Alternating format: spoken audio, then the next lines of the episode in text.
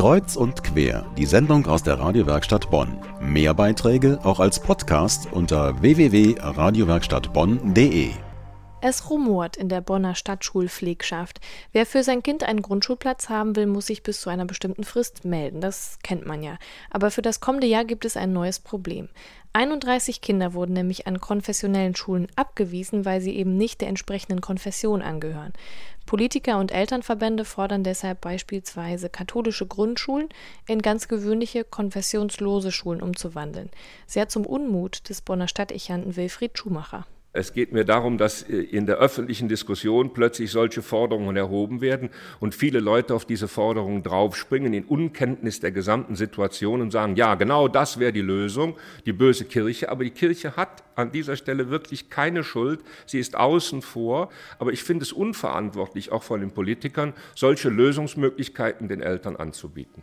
Es ist sogar möglich, Grundschulen umzuwandeln. Dazu müssten sich zwei Drittel der Elternschaft einig sein.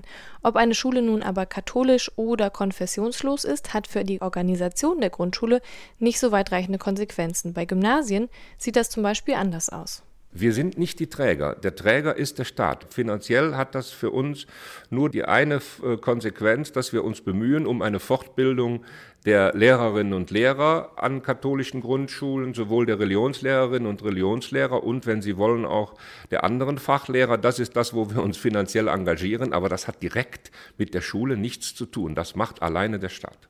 Und so hat auch der Staat die Regel entworfen, dass an konfessionellen Grundschulen die Bewerber bevorzugt werden, die auch der jeweiligen Konfession angehören.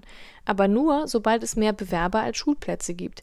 Bei 31 Bonner Kindern ist genau dieser Fall eingetreten. Die Kirche hat darauf allerdings kaum einen Einfluss, laut Stadtdechant Schumacher. Ich werde mich dafür einsetzen, dass wir das Ganze auch auf Bistumsebene anschauen und vielleicht dann auch auf Landesebene und schauen, wie wir damit umgehen.